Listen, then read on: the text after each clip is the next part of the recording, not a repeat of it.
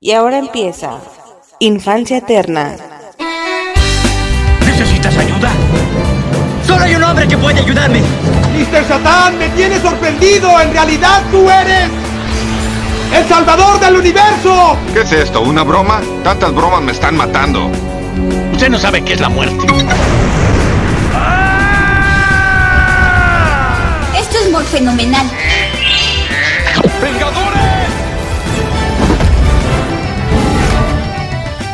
Unidos. Puedes volar, puedes pelear y cacarear. ¡Liberlo! Está bien perder con el oponente, pero no con el miedo.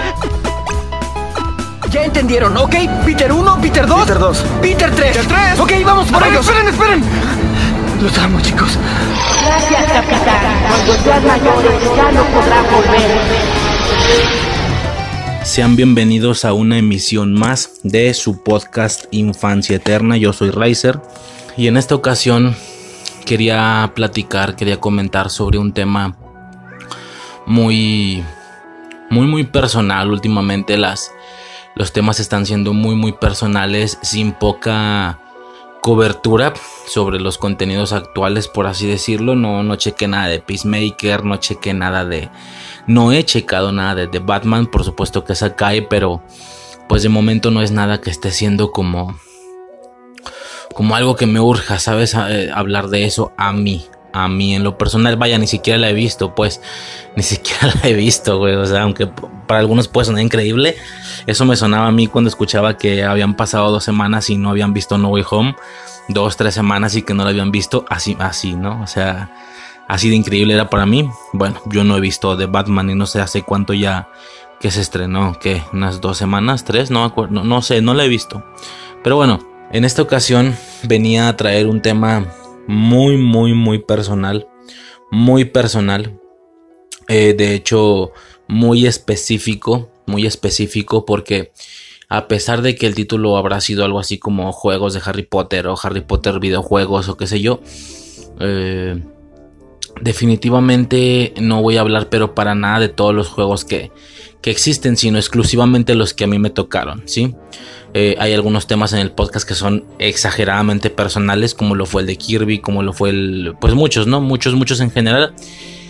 Y en este caso quería platicar un poco de, esta experiencia. Eh, de hecho, poco le faltó para que fuera simplemente una infancia corta, muy similar al, al de Shaman King, pero es que yo sí siento que puedo demorar un poco más en hablar de los tres juegos. Jodido un poco más de la hora, ya a ver cómo queda este rollo, pero es que en el caso de la infancia corta tendrá que ser un audio, como, el nombre lo describe, corto, ¿sí? Mm, no sé en qué punto pasa, a ser, pasa de ser una infancia corta a una infancia eterna, francamente. Supongo que la hora.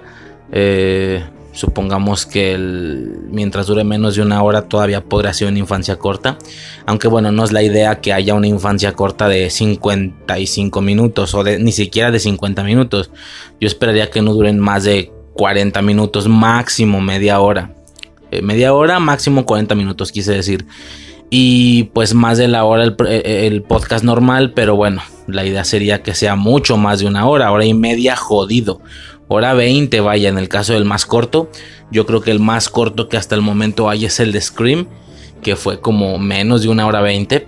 O sea, poco le faltó para hacer una infancia corta. El de Scream de, la película, de, la quinta parte, la de 2022. Pero bueno, etcétera. Eh, el caso es que yo quería platicar mi experiencia con estos juegos. De inicio, de inicio el tema de Harry Potter es algo que me ha acompañado durante toda la vida. Toda la vida. Por supuesto, muy similar a lo que dije con el de Shaman King. No es la última vez que vamos a hablar de Harry Potter. Pero para, pero para nada.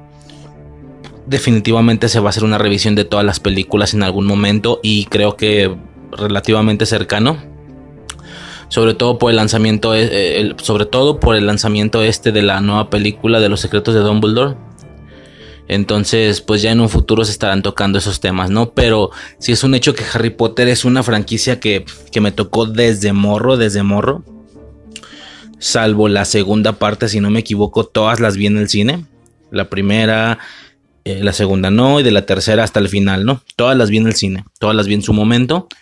Y por supuesto, qué mejor acompañamiento para ser fan de una franquicia o de una saga de películas que, bueno, más bien de una saga de películas videojuegos en este caso, ¿no? Por ejemplo, que ya es toda la franquicia en conjunto.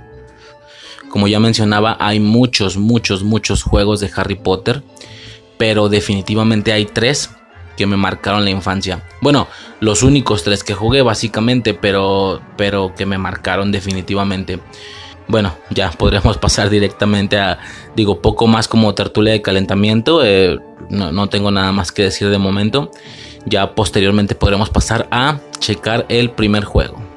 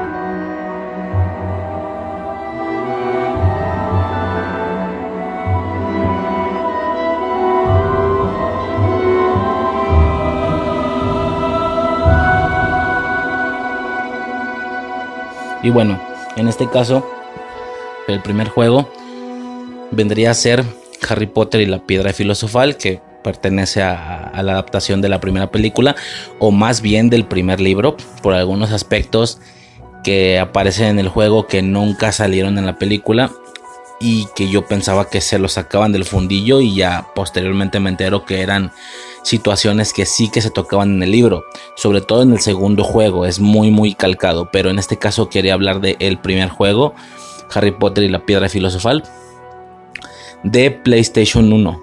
Ojo con esto, ya desde aquí entra un tema, porque es, es interesante, es curioso cómo, si no me equivoco, hasta el tercer, hasta la tercera adaptación, por así decirlo, 1, 2 y 3, todos los juegos son diferentes dependiendo, dependiendo de la consola. Esto es un detalle curioso, bastante curioso. No es lo, típico era que existiera solo un juego adaptado para las diferentes consolas de esa misma generación. Por ejemplo, eh, iba a ser el, por ejemplo, lo comentábamos con el juego de Spider-Man de PlayStation 1. Bueno, ese es el punto que el mismo juego era para PlayStation 1, para para computadora, para Nintendo GameCube, etcétera, ¿no? Entonces, aquí no. Aquí, dependiendo de la consola, era un juego distinto. Por supuesto, está claro que lo común era que fuera un mismo juego para toda esa misma generación de consolas. Y el juego de Game Boy Advance, pues por supuesto, por obvias razones de, de gráficas, iba a ser diferente, pero hasta ahí, ¿no? De cada juego que salía eran dos versiones. El, el, mejor gráficamente que era el de todas las consolas y el portátil que era el de Game Boy, ¿no? Por poner un ejemplo. Pero aquí no. En el caso de Harry Potter es diferente. Son, son juegos completamente diferentes el de Play 1 que el de computadora, que el de Nintendo GameCube, por así decirlo. No, no sé si, si lo había pero eran juegos completamente diferentes. He checado algunos gameplays del juego, por ejemplo, de, computadora, y es un juego totalmente diferente. Bueno, hasta cierto punto similar, pero es un juego diferente totalmente. En este caso, no puedo yo comentar ni hablar de cosas de esos juegos, eh, solamente del juego de PlayStation 1. En alguna ocasión yo lo había mencionado, que bueno, no terminé de mencionar esto. Entonces, del 1 al 3 son diferentes juegos en cada consola. Esto es muy interesante. Ya a partir del, del 4 pasan a ser el mismo juego en las diferentes consolas, como ya menciono. Eh, el 4 es el mismo en todas las consolas, el, el 5, el 6, etc. Pero aquí son diferentes todos. Esto es un gran detalle. Entonces, el que a mí me tocó fue el juego de PlayStation 1. En alguna ocasión ya lo había mencionado. Esa no, no, no tengo claro, no recuerdo si fue una Navidad o fue otro motivo por el que se me regaló por parte de mis padres una PlayStation 1 con una primer camada de juegos. No recuerdo cuántos juegos serían, serían unos 10, eh, unos 10 discos, no sé. Ya posteriormente, conforme yo lograba hacerme de mi dinero o simplemente como niño de papi pedírselo a mis, a mis papás, pues se iban, fueron cayendo más juegos. Pero hubo una particular primer camada de juegos que venía el Spyro 2, el Riptos Rage, por supuesto se hablará del juego próximamente en el podcast. Eh, lo comenté, el Spider-Man de PlayStation 1. Eran diferentes, no me acuerdo de uno de los duques de Hazard. Eh, por ahí tengo la lista, ya luego se podrá hablar de eso más a detalle, pero uno de los juegos que venían en esta primera camada era este, Harry Potter y la Piedra Filosofal para PlayStation 1. Un juego pues mira, desde el aspecto nostálgico, maravilloso. Para mí es maravilloso. ¿Por qué? Porque jugué durante horas ese juego. Incluso fue curioso o es curioso siempre el tema de recordar y de revivir cosas en este, en este sentido. Porque se genera un sentimiento de nostalgia increíble, ¿no? De verdad, no sé cuántas veces lo he mencionado. Deberían de intentarlo con lo que les haya tocado y lo que tengan al alcance de poder revivir. Claro que si su infancia fue un Xbox o un Play 2, pues si solo tienen celular a, la mano, pues es difícil, ¿no? Igual y solo habría que ver videos y ya, no quedaría de otra. Pero a quien, a quien como yo, su infancia ya ha sido Play 1, PSP, Game Boy Advance, esos tres justamente los puedo tener en el celular. Justo esos tres que fueron los que a mí me tocaron, esas tres consolas. Las tres las puedo tener en el poder de mi celular, por lo que yo tengo la posibilidad de revivir esos recuerdos de manera directa, jugarlos yo. Y como ya menciono, al ser juegos que jugué durante horas, al momento, durante muchas, muchas horas de mocoso, claro que al momento de descargarlo y jugarlo en el celular, cada segundo que pasa, cada, cada segundo de música, cada segundo de lo que estás viendo, genera una sensación, es que no sé ni cómo mariconear más, simple y sencillamente nostalgia, nostalgia pura. Es, es, muy común que las personas utilicen la palabra yo siento de manera muy por encima. Ah, qué nostalgia, ah, la nostalgia. No, no, no. O como cuando dicen, no, es que están jugando con la nostalgia porque ya hicieron este revival de esta franquicia, hicieron esta nueva película, por ejemplo Scream, por ejemplo Matrix Resurrecciones, pero no, pero no, yo me refiero eh, técnicamente eso alude a la nostalgia, pero es contenido nuevo que nada más intenta asimilar o recordar dichos productos que en su momento surgieron, pero yo me refiero a probar el producto original, sobre todo si fue un producto que probaste durante horas, ya sea una película un videojuego, el que cada segundo de visualización, que cada segundo de música que tú estás escuchando en el juego, por ejemplo, genera un aspecto, una esencia de nostalgia impresionante. Es lo que a mí me ocurre sobre todo con este primer juego, más que los otros dos. Definitivamente, yo descargo el juego, lo arranco, me pongo a jugar y cada detalle que va empezando ese primer libro relatando todo el inicio de la historia y posteriormente apareciendo ya de un chingazo frente a, Hogwarts, bueno, no frente a Hogwarts, ya dentro de Hogwarts.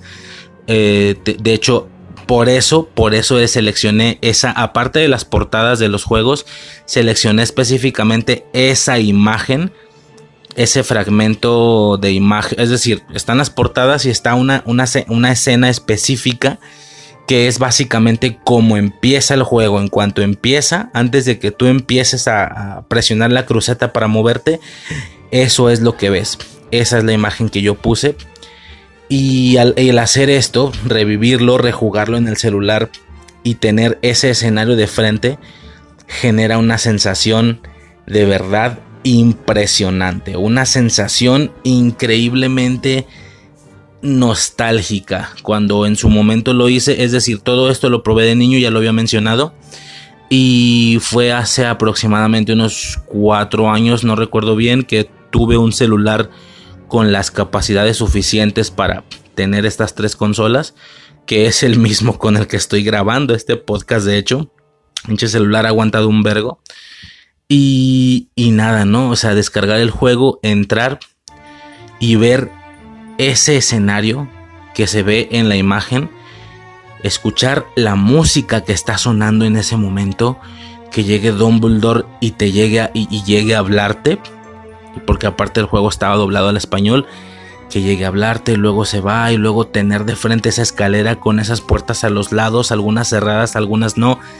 Esa imagen o ese momento, cuando en su momento lo reviví hace cuatro años, fue una sensación de nostalgia que no me cabía, ¿sí? Sin albur, no me cabía, o sea, era algo que casi no podía soportar, que casi hace que se me enrasen los ojos. Fue una situación increíble cuando lo reviví hace cuatro años. Claro que ya en esta ocasión para este podcast me volví a rejugar estos juegos. Pues bueno, como la última ocasión que lo hice fue hace 3, 4 años, pues la sensación ya no es la misma. Definitivamente ya lo tienes no, sé, como que sí, sí, sí, sí pega y sí pega parecido, pero ya no es el mismo efecto.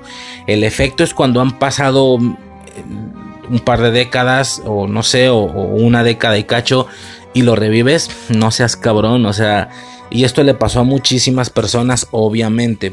Por supuesto que ahí me tocó ver algún video, algún gameplay también de un cabrón que cuando, digo, empieza y tú no puedes hacer hechizos, de hecho presionas el botón de hechizo del tan famoso flipendo, lo presionas y nomás escucha la, varita tira humo.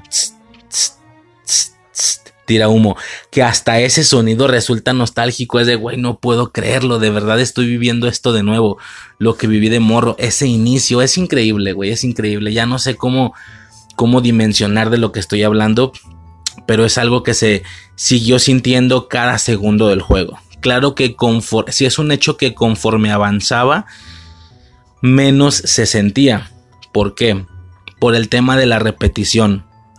Claro que las primeras etapas del juego yo las repetí mucho más que las, que las etapas intermedias y no se diga que las etapas finales. En una de esas, eh, las etapas finales a lo mejor las jugué una o dos veces ¿Por qué?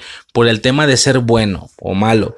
Cuando eres morro eres muy malo para los juegos. Entonces yo recuerdo cómo ese inicio lo jugué una y otra vez. Aproximadamente, y si no me equivoco, hasta la lección de, escobas, la lección de vuelo. Ustedes recordarán que de hecho ese ciclo es bastante corto hasta cierto punto. Empiezas, posteriormente eh, haces como un recorrido donde es, casi un tutorial donde, te enseñan cómo brincar de librero en librero y luego aparece por ahí Neville Longbottom y no sé qué. Haces una que otra cosilla y ya posteriormente pasas a las lecciones de vuelo. Esa fue la primer atorada que tuve en este juego. Sí, estas atoradas de juego eran pues también nostálgicas pero increíblemente frustrantes. ¿Por qué? Porque al yo ser un niño malo para jugar. Pues ser un niño, o estaba muy chiquillo. Había partes, hubo diferentes etapas del juego que me hicieron atorarme de una manera horrible. Esa fue la primera y nunca la voy a olvidar porque tenías que cruzar determinado número de aros para poder continuar el juego y yo no lo lograba. Hacía unas rabietas, recuerdo, impresionantes, unas rabietas horribles, casi de, de, llorar de frustración, güey, de coraje, porque simplemente no lograba pasar esa etapa del juego. Y entre que podía, entre que no podía y no podía, pues a veces decidía reiniciar el juego y para, para poder seguir jugando, ¿no? Entonces, esta primera etapa fue la que más veces jugué. A lo mejor en alguna ocasión, no sé por cuánto tiempo, güey, no sé, uno o dos años, te lo juro. Ya posteriormente te, te empiezas a hacer grande y en algún intento con muchísima suerte, más que habilidad, más que haber, bueno, sí que ganaste un poco de habilidad por el tema de que creciste, pero aparte era necesario casi el tema de, de, de que haya sido una racha de mucha suerte, porque a veces era un tema de, pues no de suerte, pero de que sin, de cagada lograras atinarle bien al botón, no sé, es que era algo de muchísima intuición y de muchísimo reflejo, esas pinches lecciones. Total, en su momento logro, después de haber jugado esa etapa varias veces, logro pasar a la siguiente parte, que es por fin salir, salir de las lecciones de vuelo y continuar a lo que sigue. Situación impresionante en su momento porque de estar jugando algo una y otra vez, una y otra vez y un día de la nada, no mames, ya lo pasé. No puedo creer que ya lo pasé de verdad ya lo pasé, ya voy a, ya voy a saber, ya me voy a enterar de qué sigue. Es una sensación, estamos hablando de, no sé, güey, de uno o dos años jugando la misma etapa para posteriormente lograr pasar esas lecciones de vuelo. Recuerdo bien la sensación, sales y, y puedes ir a la izquierda porque tú llegaste por la derecha a esa puerta, que por más que yo me acuerdo que intentaba rodear, sé que más de alguno lo hizo, que como ya sabía que al momento de entrar a esa área, Ron me iba a hablar y me iba a hacer meterme a las lecciones, me pegaba lo más que podía a la derecha para poder cruzar hacia el otro lado y no podía. Obviamente siempre me agarraba el güey y me metía a las lecciones de vuelo. Total que en su momento cuando logré pasarlas, poder salir y poder avanzar hacia nunca había hacia donde nunca había avanzado, ver esas grajeas amarillas ahí flotando fue una sensación impresionante. ¿Por qué? Porque hasta ese punto, si no me equivoco, no has agarrado ninguna grajea, creo, no me acuerdo bien. Total que ver esas grajeas amarillas flotando y continuar a lo que sigue fue una sensación impresionante. Por supuesto, dura lo que tenga que durar porque luego viene la siguiente atorada, ¿no? Y así otro rato y, y así, ¿no? Todo esto se empieza a ser consecutivo por eso digo que por ponerle un número, obviamente no lo sé, pero por ponerle un número, imaginen que la primera etapa del juego yo la cruzo, no sé, 50 veces. Una segunda etapa de juego ya la cruzo 30 o 25. Una tercera etapa la cruzo 10, 15, me explico, va bajando porque conforme cada vez soy más bueno, cada vez me costaba menos trabajo y cada vez tenía que repetir menos las etapas. Esto generando que las primeras son las que verdaderamente tienen la carga nostálgica. Todas las etapas posteriores, no se diga ya las últimas, eso de pelearte con Voldemort teniendo que lanzar flipendos al espejo para que el espejo se cargara y luego le, aventara el, vergazo así la bola de energía o de magia o lo que sea ya esa poca nostalgia me generó en aquella ocasión cuando lo jugué hace cuatro años y sigue siendo el mismo juego, lo que significaría entonces que, que esa etapa la, jugué pocas veces y a lo mejor ya no era un niño, tan niño, a lo mejor ya tenía 10, 11 años, no sé, es un ejemplo, entonces así sucede o así sucedió con este juego en particular, pero sí, es una sensación impresionante si no me equivoco, posterior de pasar las, las lecciones de vuelo. Eh, bueno, después de estas lecciones de vuelo y las grajeas y tal como ya mencioné, viene la clase de, encantamientos. Ojo, algo bien interesante en el juego. Aparentemente aquí no existía Ravenclaw ni Hufflepuff, ¿sí? Para quienes no sepan, pues son las cuatro casas de Harry Potter, son cuatro casas, cuatro grupos eh, a los que puedes pertenecer estando en esta escuela, que son Gryffindor, son los rojos, eh, Slytherin o Slytherin o como se pronuncie, son los verdes, Ravenclaw son los azules y Hufflepuff son los amarillos. Claro que si te, te topabas a una que otra persona que fuera de Ravenclaw o de Hufflepuff, pero me refiero al área, al área del juego, al área del castillo no, no parecía que hubiera áreas de Ravenclaw o de, o de Hufflepuff. De hecho, al tener frente a ti la escalera, que repito es la imagen del podcast, cuando tú subes dicha escalera, hay dos pasillos izquierda y derecha. Uno te lleva, o, bueno, aparentemente por los, eh, por los emblemas, por los iconos, por los escudos, no sé cómo llamarlo, que aparece eh, de ambos lados de los pasillos. Uno es Gryffindor y otro es Slytherin. Lo que a mí me generaba pensar de morro, güey, aquí no, no existe, o sea, no hay áreas para Ravenclaw o para Hufflepuff. Por razones obvias, ¿no? El juego no es tan poderoso en ese sentido de hacer un, un castillo de Hogwarts así con el nivel de un Auto, por ejemplo. Claro que solo te ponían lo que fuera necesario en la trama, evidentemente, ¿no? Y, güey, no lo mencioné, esto lo olvidé. Mencionaba que vi por ahí un gameplay de un vato. Y sí, güey, o sea, tú no puedes hacer el Gryffindor, el Gryffindor, el flipendo al inicio.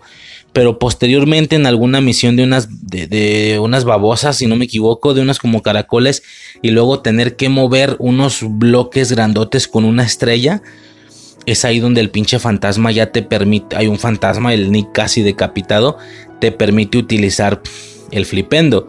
Entonces, estaba viendo el gameplay, güey. Y bueno, me pasó a mí también, pues, eh, al momento de que yo hago el flipendo y vuelvo a escuchar después de años, de más de una década, escuchar ese flipendo, que por supuesto ya lo puse en el intro del podcast, porque es fijo de, de mi infancia, fijo cuando escucho ese flipendo, güey, no, no, no, es que es una sensación de, güey, es mi infancia.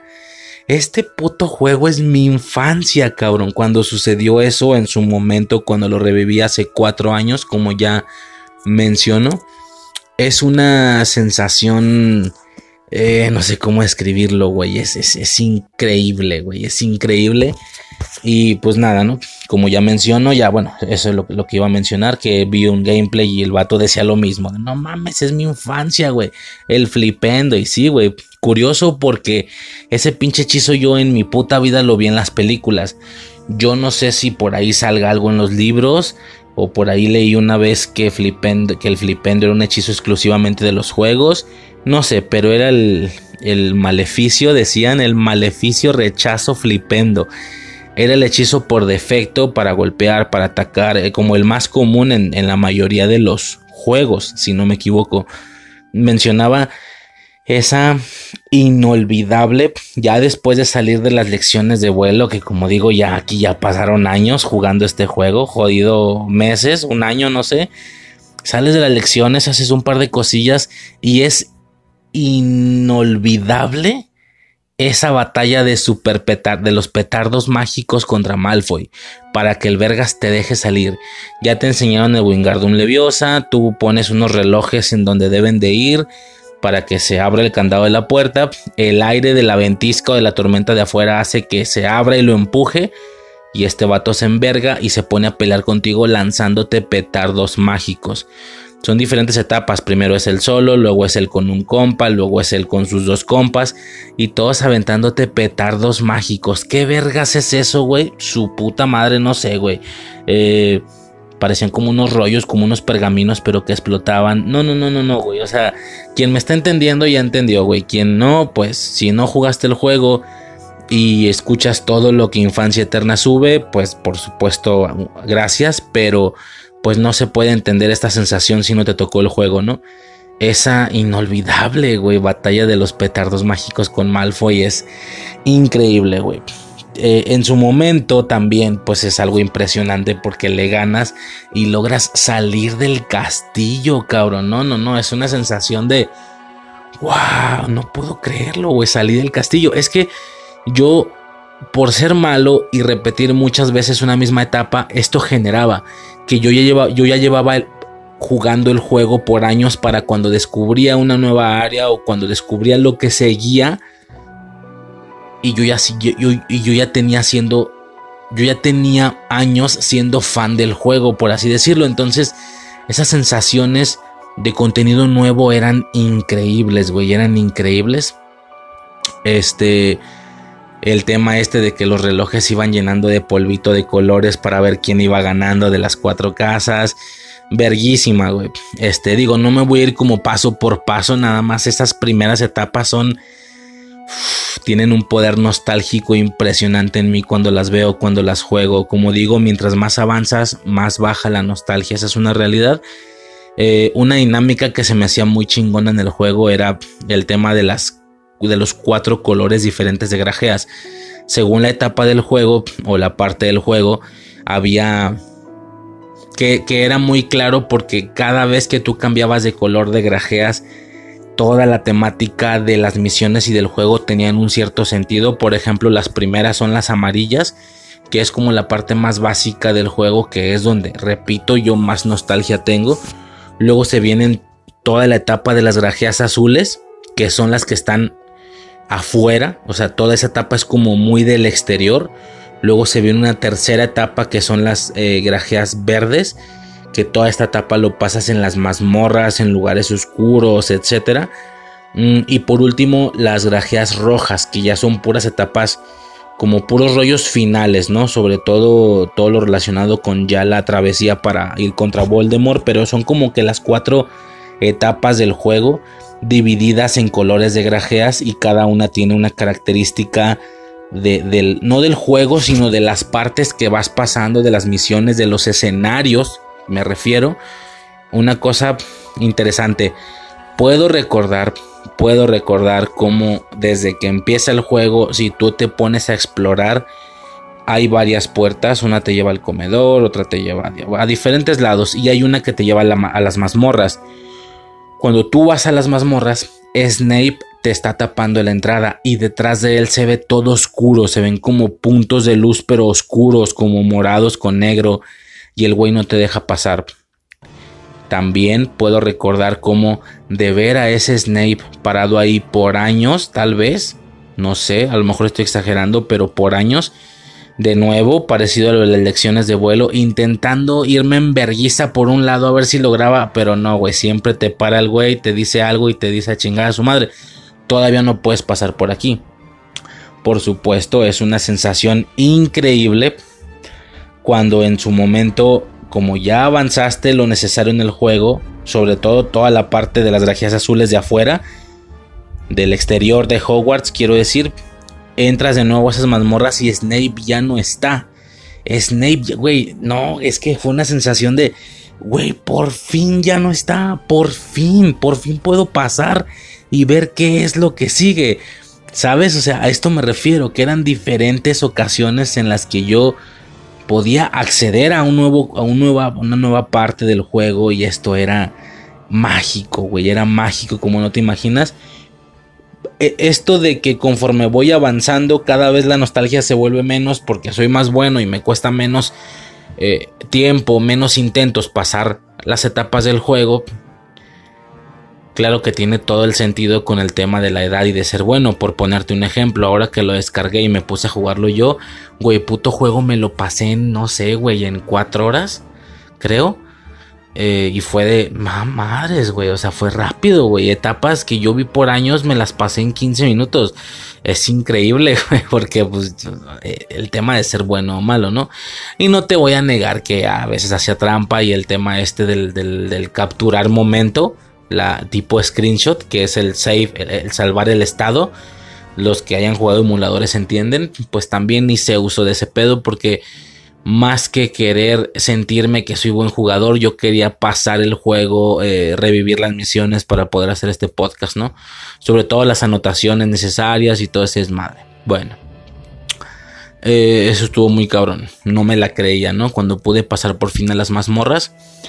Eh, toda esa etapa de, las fichas, de agarrar fichas para la capa invisible, que eran monitos invisibles que los agarrabas y, y le dabas poder a la capa. No, no, no, no, no, güey, un rollo ahí de, como de espionaje, de sigilo.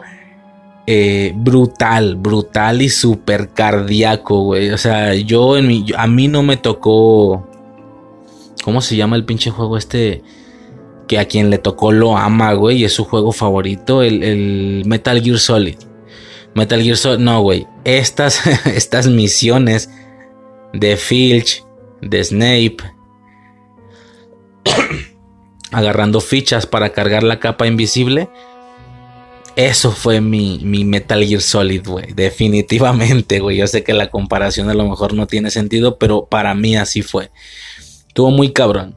Eh, la corretiza, me acuerdo, digo, me voy rápido, pues hay dos juegos esperando, pero toda la corretiza del troll, de que hay que correr y el troll viene atrás de ti y agarrar las grajeas rojas, no, no, no, de las cosas más difíciles del juego.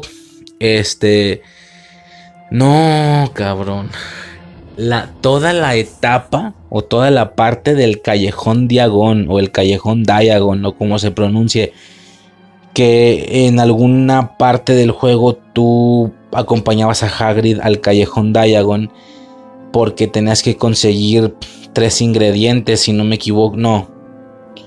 Tres ingredientes o tres monedas. Es que me confundo con el primero y el segundo, porque la realidad es que el primero y el segundo están un poco repetidos en, ese, en, algunos aspectos o en esos puntos. En uno de los juegos es conseguir... Eh, monedas. No me acuerdo, güey. Pero el chiste es que haces eh, unas... Son tres lugares a los que puedes entrar para hacer como las misioncillas del Callejón Diagon. Pero lo más increíble y lo más impresionante, güey, lo más perro es entrar a Gringotts. Entras a Gringotts al banco y, y hacer estas, estas travesías en el carrito, güey. Era un túnel y tú ibas como en un carro agarrado, bueno, en un carro, era como un vagón sujeto a tipo vías, una mamá así, eh, mientras intentabas agarrar todas las monedas posibles, eh, necesitando hacer acciones o hacer perfecciones de movimientos y agarrar todas las, todas las monedas para que a su vez se activara una especie de bonus. Las gemas bonus les llamaban. Al agarrar todas las monedas de un área, aparecían también gemas. Si no lo hacías y te faltaba una sola moneda, ya no aparecían las gemas. Y fue una situación frustrante, güey. De inicio entrar a cada uno de esos, porque son tres juegos, lo repites tres veces con tres güeyes diferentes. Para conseguir un, un cicle, un null, nuk, nuk, ¿cómo se llama? Y un galeón. Nuk. Algo así, güey. Y un galeón. Eh, y bueno, hasta ahí todo bien, ¿no? Se necesitaba un esfuerzo hasta cierto punto mínimo para pasarlo y conseguir la moneda y adiós. ¿Cuál era el detalle? Que si conseguías un cierto grado de perfección, bueno, eso no existe, un cierto grado de perfección, un cierto grado de hacerlo bien cercano a la perfección, no solo te daban lo que por trama del juego te tenían que dar, también te daban un cromo de brujas y magos famosos. Por eso era tan frustrante el tener que hacerlo bien por ese cromo y no, señor. No, no, no. Aquí ya nos metimos en un tema bien grueso, güey, sin albur. Los cromos de brujas y magos famosos. Me vale verga lo pendejo que pueda sonar lo que voy a decir, pero durante gran cantidad de tiempo en mi infancia, ese fue mi motivo de vida, güey. Ese fue mi motor de vida, mi, mi motivo para despertar, mi sentido de vivir conseguir todos los cromos de brujas y magos famosos de ese maldito juego. No, güey, yo creo que era mi parte favorita del juego, definitivamente. E, era un coleccionable. Puta, güey. A ver, contexto, ¿qué es esto? Los cromos de brujas y magos famosos son unas tarjetas que según en el en el supuesto universo de Harry Potter, los mocosos coleccionan esas tarjetas. Así como aquí en su momento llegamos a coleccionar tarjetas de, de futbolistas, de beisbolistas, qué sé yo. De hecho, en Vengadores 1 se da una alucín de que también hay tarjetas del Capitán América o no sé qué, las tenía Colson. Bueno, de esa misma manera, básicamente, en ese mundillo, ellos coleccionaban, ellos compraban ranas de chocolate venía una rana de chocolate y con ello venía una tarjeta. Esta tarjeta era muy peculiar porque en lugar de tener una figura cuadrada como cualquier o rectangular como cualquier otra tarjeta normal, era un pentágono. Era un, pentágono, era una figura de cinco lados. Esa era la forma de la tarjeta y te venía la imagen y la descripción de una bruja o un mago famoso. Esa extensión esa ampliación del universo de Harry Potter era pero para viciarse, para viciarse, para fantasear, para lo que quieras. ¿Por qué? Porque el universo de Harry Potter pues está enfocado en la escuela, ¿no? eh, al- sobre todo hasta ese punto de la trama, que solo existía la primera y si acaso la segunda película. Era para viciarse, güey. ¿Por qué? Porque cada vez que conseguías un cromo de brujas y magos famosos, pues te aparecía o, o obtenías un coleccionable donde tenías la imagen, la, tarjetita en pentágono de la imagen de un mago, de una bruja y una descripción de lo que había hecho, ¿no? Decía su año de nacimiento, su año de muerte. Eh, no se me olvida que en algunos decía medieval, fechas desconocidas, no se sabía de cuándo era. Y tenías una galería, una colección de magos inventados, vaya, por... Esa es otra cosa que la verdad no tengo muy clara y no investigué para este podcast. Eh, claramente no, en la película hacen alusión muy poco a esto. Creo que por ahí les sale Dumbledore y ya. Pero la realidad es que aquí revelan muchos datos de muchas brujas y muchos magos de la historia del canon o del universo de Harry Potter que técnicamente son canon, son reales, pero ¿de dónde sacaron esto? Entonces en los libros sí hay una descripción de cada cromo, de cada bruja, de cada mago famoso, tampoco, tampoco hace mucho sentido. Puedo entender que en el libro por temas de trama sí que exploraron mucho más y mencionaron uno o mencionaron dos o tres magos más, aparte de Dumbledore en, en cromos, pero que por alguna razón en alguna ocasión del libro hayan mencionado cada mago con cada descripción, esto no tiene ningún sentido. Ahora uno puede decir, es una invención del juego, pues tampoco, porque todo esto es canon y son cosas que a veces están teniendo eh, repercusión hasta los días actuales. Les voy a poner un solo ejemplo, uno, un solo ejemplo, y como este hay muchos. En su momento, cuando yo jugaba este juego y coleccionaba estos cromos de brujas y magos famosos, que estaría chingón hacer un audio nada más revisando Digo, por ser podcast no voy a poder mostrarles la imagen, pero revisar cada cromo de cada bruja y de cada mago famoso, no nomás de este juego, sino de, pues no sé si de todos los juegos, porque eran diferentes en todos los juegos. De hecho, traían un número y te daban a entender que eran 100 cromos, pero tú acá consigues 20 cacho, o sea, faltan 80 más. Sí, y te da y, ahí aparecía el número y los 20 que tú tenías estaban todos salteados. Podías tener el, el 5, luego el 21, luego tenías el, el, no, el 95. O sea, eran como random. Escogían como, como, que ya existía un canon de 100 cromos de brujas y magos famosos. Agarraron 20 así random al azar. 22, 24, no me acuerdo cuántos son. Sobres, mételos un juego. Ahora agarra estos otros eh, 20 donde sí coinciden 10 de otro juego, pero otros 10 son nuevos y mételos a este otro juego y así, ¿no? Entonces, en todos los juegos es diferente. No sé si checar los cromos de todos los putos juegos, pero al menos de los tres que yo jugué, estaría chingón hacer un audio nada más revisando cromos de brujas y magos famosos, porque como mencionaba, aquí hay mucho canon de Harry Potter y tal vez podrías estar latinando algún producto audiovisual, algún contenido de la franquicia, serie o película, porque no dudo que en algún momento llegue a haber una serie de algo de este mundo. Podríamos estar latinando. Mencionaba, iba a dar el ejemplo. Por ejemplo, yo en sus momentos, desde que jugaba este juego, uno de todos estos cromos de brujas y magos famosos era Newt Scamander. ¿Sí? Entre tantos nombres estaba Merlín, estaba este. La vieja esta, ¿cómo se llamaba? Morgana Le Fay.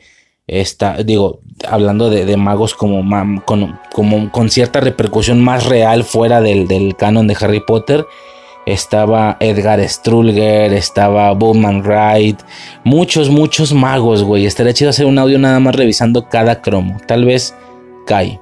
Eh, yo creo que sí. Pero uno de ellos era Newt Scamander. Y el cromo, te estoy hablando, güey, desde los 2000 desde 2000, no sé, güey, cuando jugaba esto, 2002, 2003, no sé ni siquiera cuándo salió el juego.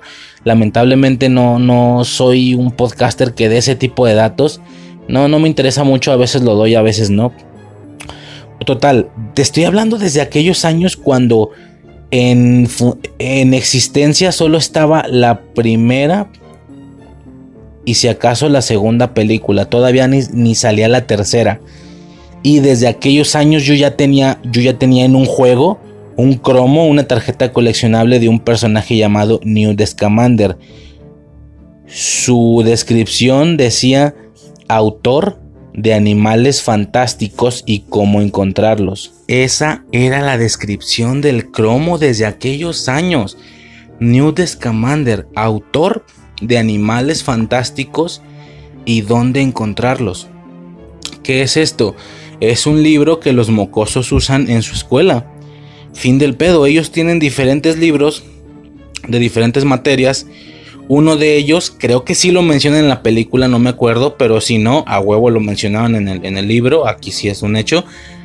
Uno de sus libros era, y mencionan varios en la película, mencionan uno de pociones o algo así, eh, así, ¿no? Y uno era animales fantásticos y dónde encontrarlos. Ah, pues el juego eh, te extendía o te ampliaba el universo de quién fue su autor y cómo lucía. Por supuesto, nada que ver con lo que tenemos actualmente, era un anciano, porque la imagen claramente era actual a la temporalidad de Harry Potter al parecer. Lo mismo que pasa con Dumbledore y así, ¿no? Y aparecía Newt Scamander. En la imagen se veía como un granjero, pero con... No, no sé, como un tipo, así como un tipo granjero, no sé, mágico. Y si decía que él era el autor de Animales Fantásticos y dónde encontrarlos. Así quedó, güey. Como un datito extra. Como tantos. Es, no es el único. Hay 20 magos más en, en cromos de brujas y magos famosos. Algún otro era que que el creador de la snitch dorada y no sé qué, no, había varios, había varios. Y en su momento, cuando sale esta película, Animales Fantásticos y dónde encontrarlos, creo que se hace el anuncio nada más y le dije, y me acuerdo que le dije a Suicide, no mames, va a, ser, va a ser una película sobre Newt Scamander. ¿Quién es ese güey? Nadie sabía el. Bueno, no que nadie, a lo mejor los fans sí, pero comercialmente nadie. No nos habían dicho el nombre en un tráiler, en nada. Nadie sabía eso y yo ya lo sabía. Bueno, y no solo yo, pues obvio esto le pasó a muchos niños, a todo o, a todas las personas que jugaron este juego, ¿no? O algún juego donde saliera ese cromo. Que era de los más comunes, creo que ese no faltaba. Hablando de que hacían una elección de 20 cromos de, un, de, de 100 existentes. Repito, existentes donde, quién sabe, no sé dónde estaba esa información desde aquellos años. Era como que de los que no faltaba. Este, y me acuerdo haber mencionado, ah, es que aquí el, el principal de este pedo va a ser Newt Scamander. Ah, cabrón. Sale y sí, efectivamente. O sea, yo tenía esa información desde mucho. Yo y muchas personas, repito, para que no suene soberbio, teníamos esta información desde mucho, mucho tiempo antes. Y me acuerdo haber pensado, cabrón, si sacaste una película de un cromo de brujas y majos famosos, bueno, así lo veía yo, la de contenido que queda la de contenido que queda. A ver, sigue conforme avanzas en la franquicia ya te das cuenta que no es que hayan sacado una, una saga de tres películas de un solo cromo. Hay varios cromos, hay varios nombres de magos que surgen en la película. O sea, se gastan más de alguno. no se gastan uno, se gastan tres, cuatro por saga. Por ponerte un ejemplo, no sé. Habría que checar los nombres de los cromos y luego ver animales fantásticos y dónde encontrarlos que no las he visto no, esas no las he visto, las de Harry Potter sí, esas no, solo vi la primera una vez, pero medio de fondillo, no le presté mucha atención. La segunda no la he visto y pues por supuesto ya viene la tercera, ¿no? Si te vas a agarrar un grupo de tres o cuatro cromos y hacer una saga de tres, una trilogía, no mames, queda mucho por explorar. Queda mucho del mundillo de Harry Potter por explorar. Simplemente te agarras a todos los que desean medieval, fechas desconocidas, y te haces una trilogía precuela de Harry Potter, pero más precuela que Animales Fantásticos, de muchos, muchos años más atrás. Con Merlín, con Morgana Le Fay. Sí decía en la descripción de Merlín que la corte del rey. Digo, a ver, eso también es contenido ya fuera de Harry Potter, pues, pero digo, bajo la lógica o bajo el canon de Harry Potter. Eso estaría muy verga. Ya a lo mejor en el audio de Cromos eh, eh, exploramos más sobre esto o hablamos más sobre esto. Pero a grandes rasgos, sí es un hecho que yo siempre he sentido que el mundillo de Harry Potter tendría el poder para hacer no solo una franquicia, sino un universo, no una saga, sino un universo con diferentes películas de diferentes títulos, pero todos eh, del universo de Harry Potter. De hecho, creo que por ahí va la idea, siento, que a lo mejor la recurrencia que uno podría pensar que querían tener al sacar estas películas no está siendo la deseada por el... Eh, a lo mejor no está siendo un éxito explosivo Animales Fantásticos como para hacer dos, dos películas al año y una serie así cabrón. Pero yo sí le veo esa posibilidad. De hecho ya cambiaron a que ya no es Harry Potter en sí. El pedo ya se llama Wizarding World, un mundo mágico. Hasta tiene un sellito. Yo sí veo yo sí imagino muchas películas con diferentes títulos totalmente, o diferentes trilogías, o algunas películas individuales de diferentes títulos enfocadas en diferentes magos de la historia de ese mundo. Y muy al estilo del MCU que arriba, desde todos los títulos arriba tienen su Marvel Studios, acá tendrían Wizarding World, arribita del título, ¿no? Alguna película de puro Quidditch, donde te gastes a todos los cromos de, bueno, etcétera, ¿no? Ya en algún futuro en ese audio comentaremos más sobre eso. Ahorita estamos en los juegos. Pero sí, el tema de los cromos es algo imperdible, imperdible y también inolvidable, güey, de, de estos juegos, ¿sí? Poco más que mencionar.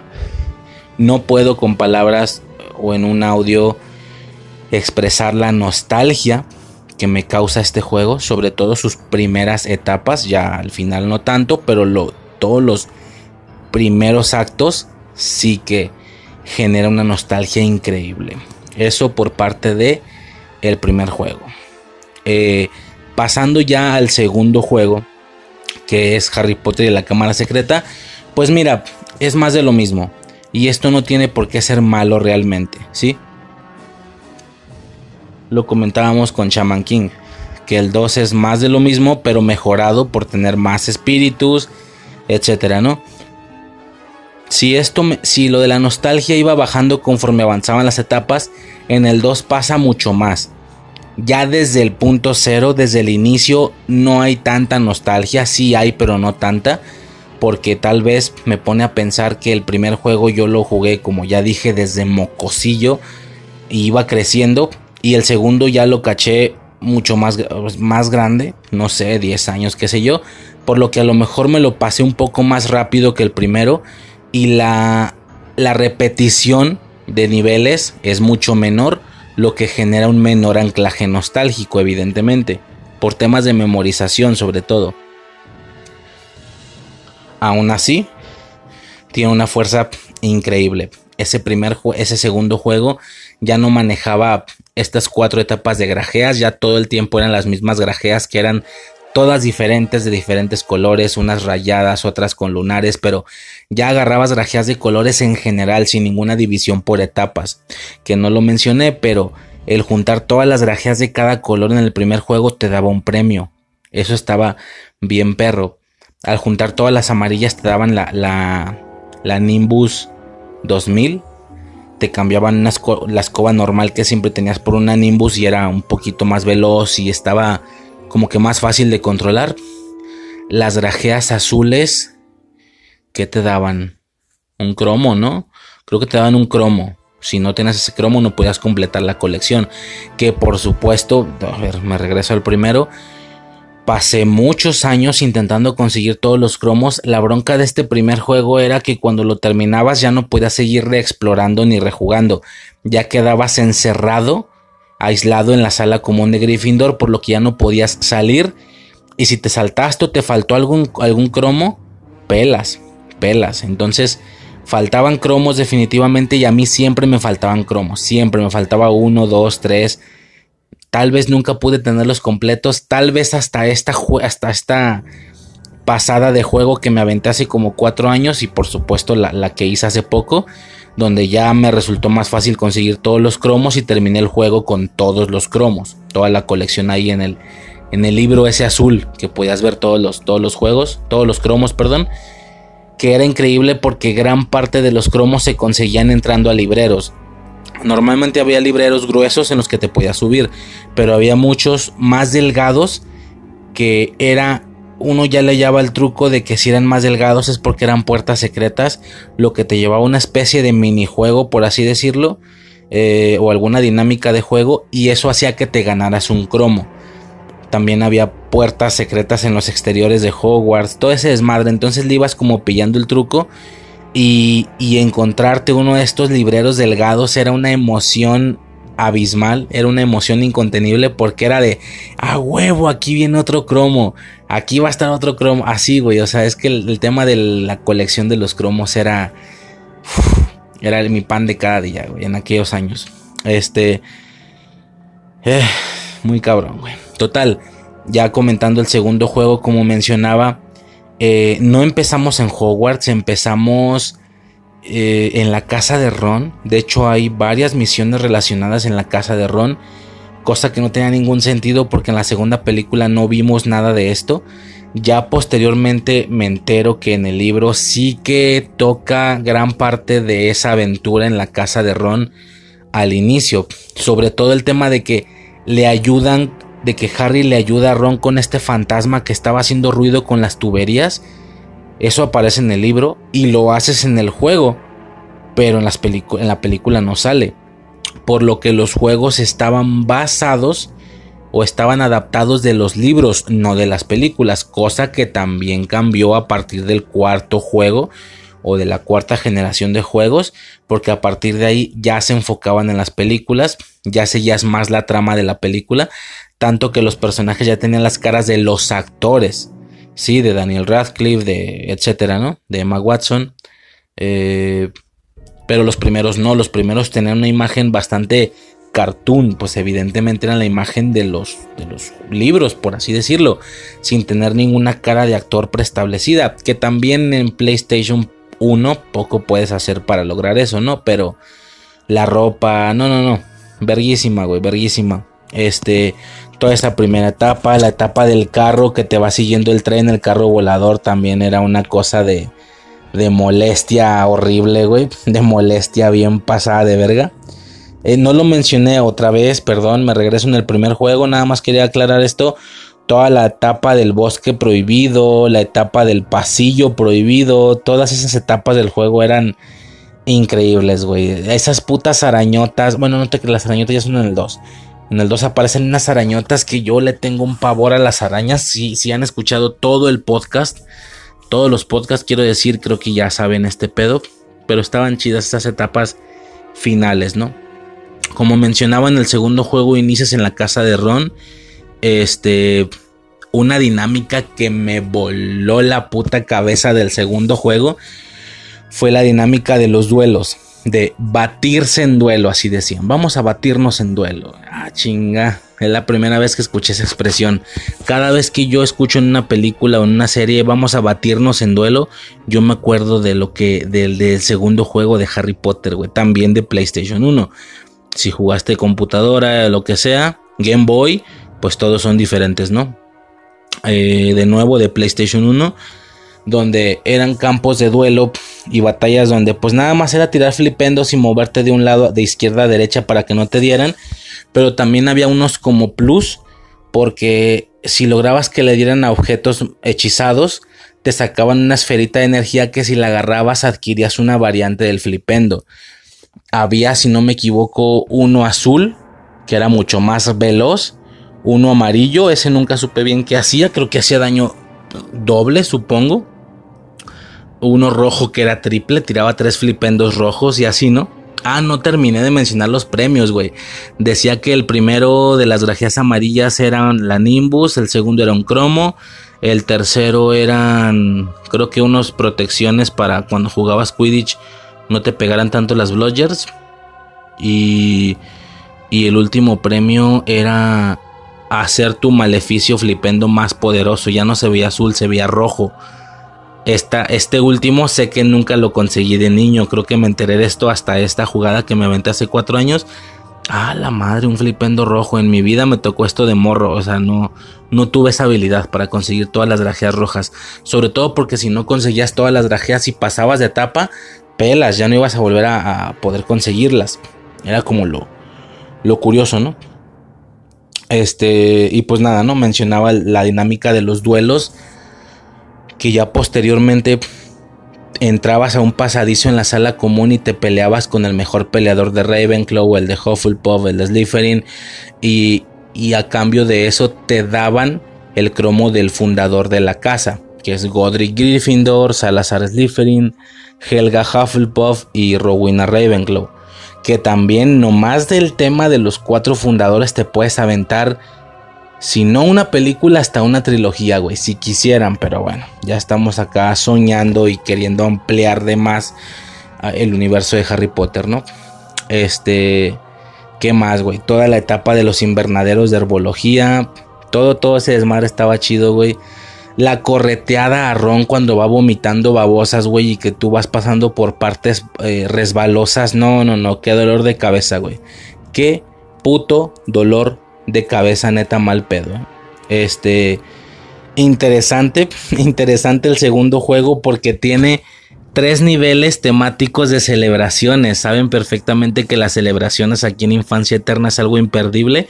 Y hay tres niveles. Hay un nivel de Halloween que pues es rápido, nada más es eh, estarte como defendiendo de Pips, que el güey pinche fantasmilla este de traje rojo que salía, te aventaba cosas y las chingabas, pero como estabas en una fiesta de Halloween había muchas calabazas. Digo, me recuerda a que eh, ahora que estuve en la, cuando pasó la etapa de esta pasada etapa de Halloween, hay muchos niveles de Halloween, hay muchos de juegos, o sea, me agarré viendo videos de, de niveles de Halloween o de misiones de Halloween en videojuegos me dieron ganas de hacer un podcast, pero pues no, Si ya de por sí es difícil hablar de algo sin imagen, en esto era peor. Entonces, no, nomás di la sugerencia de que podrían ir a checar videos de esos. Si querían andar como en mood y no era suficiente películas o la decoración que ves al salir de tu casa o qué sé yo, eh, también puedes hacer esto, ¿no? Ver videos de niveles de Halloween. Pues este nunca, este ni estos que voy a mencionar nunca aparecieron en estos tops porque por supuesto también había videos de niveles de navideños en videojuegos, etcétera, ¿no? Total, este juego tiene los tres. Tiene eh, un, video, un, video, un nivel de Halloween con Pips, tiene un nivel navideño en Gringotts. De hecho, la parte de Gringotts en el segundo juego es navideña porque está nevando. Y hay un par de tiendas que tienen decoración navideña, güey. Perrísimo. Hermoso a la vista, güey, como no te imaginas. Eh, y, por, y por supuesto hay un nivel también de San Valentín. Este ya es con el troll, con un troll y con Lockhart, con Gilderoy Lockhart. Pero está chido, ese es de San Valentín, güey. Este, ¿y qué más? Pues poco más que, que mencionar, güey. Digo, la música es una nostalgia impresionante. Eh, todo, ¿no? Todo, todo ese desmadre estaba bien cabrón. Poco más que decir del segundo juego definitivamente, más que recordarlo nada más. Y ya, podríamos pasar al tercer juego.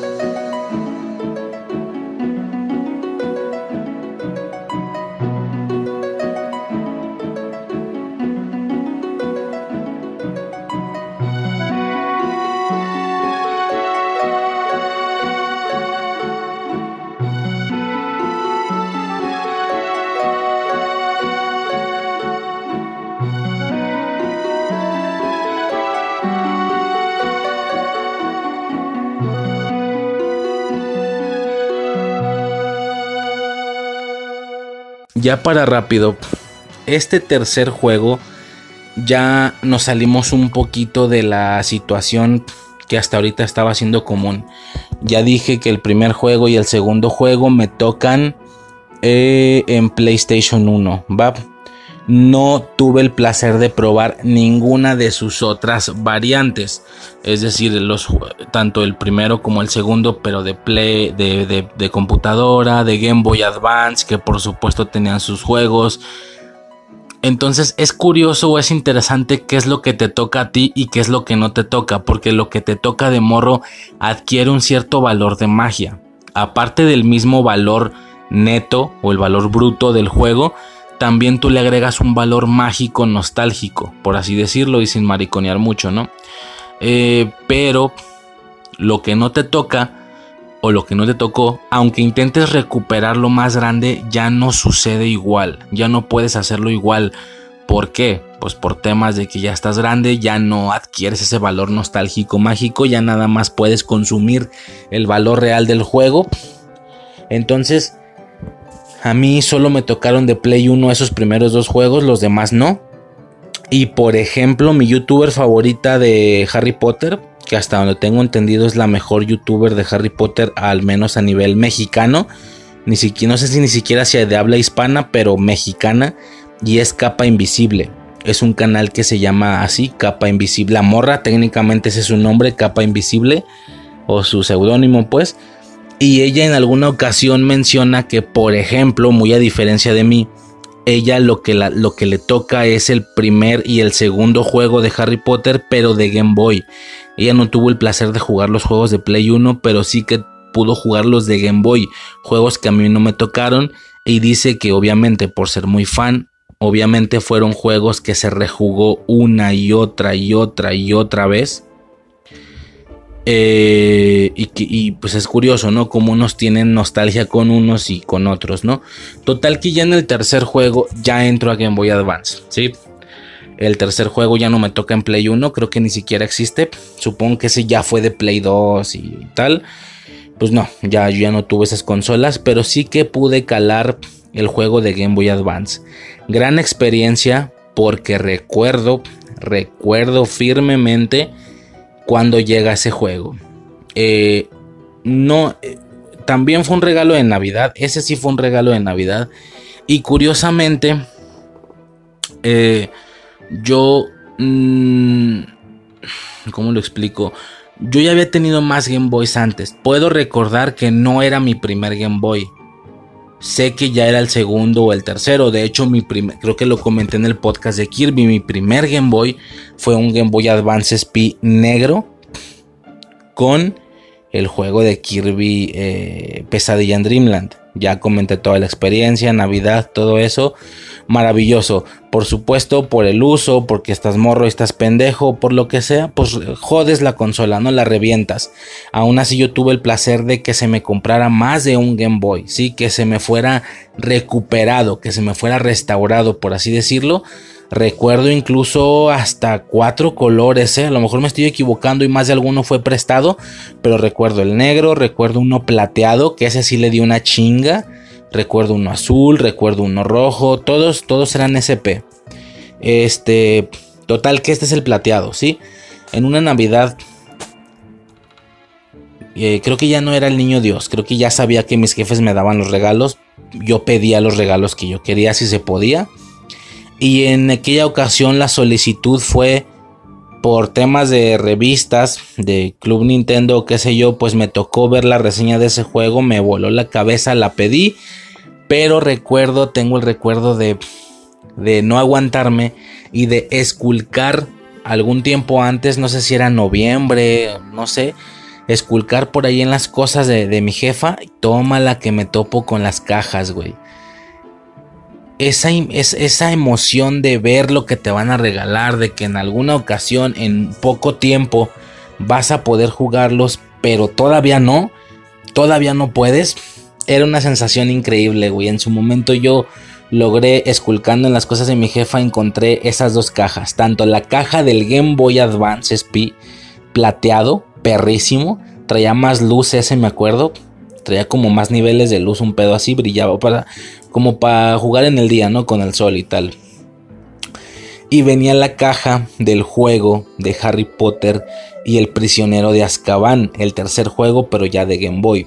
Una emoción horrible por no poder abrirlos y ponerte a jugar ese, en ese momento, ¿no? Nada más me vas. De hecho, eran como pinches pases de droga, güey, que no lo hice una sola vez. Los vi, los apreciaba, los guardaba y a la siguiente que podía y volvía a estar solo, volvía a ir, volvía a sacarlos, nada más para darme mi pase de droga, güey, para ver las cajas, ver las imagencitas de del juego de Harry Potter, ver las imagencitas que ponían ahí del juego. Y ya, con eso sobrevivía, güey. Hasta que llegó el momento de que me dieron dichos regalos no, güey, pues juegazo, juegazo, juegazo. Por supuesto tiene las limitaciones de los clásicos eh, o de los típicos gráficos de un Game Boy Advance, pero para nada esto merma la, la posibilidad. De hecho, bueno, la experiencia, quiero decir. De hecho, en alguna ocasión me topé por ahí con un video mencionando todos los juegos de Harry Potter y este vato daba la reseña del primero, del segundo y luego decía, y luego explicaba los de computadora y tal, porque son diferentes todos. Y luego decía el vato, ya de los de Game Boy, ni y en el tercero también lo dice, ya de los de Game Boy ni hablamos, pinches juegos mierda. Güey, pues a lo mejor si no te tocaron, no te tocaron, no hay magia nostálgica y súmale que los gráficos son de un Game Boy Advance, pues sí, de bote pronto se ven como juegos malos y ya. Pero es que para mí, para nada fue, un juego malo. Fue el mejor juego de Harry Potter para Game Boy. Bueno, X, eh, creo que se entiende, ¿no? Que fue un muy buen juego para mí.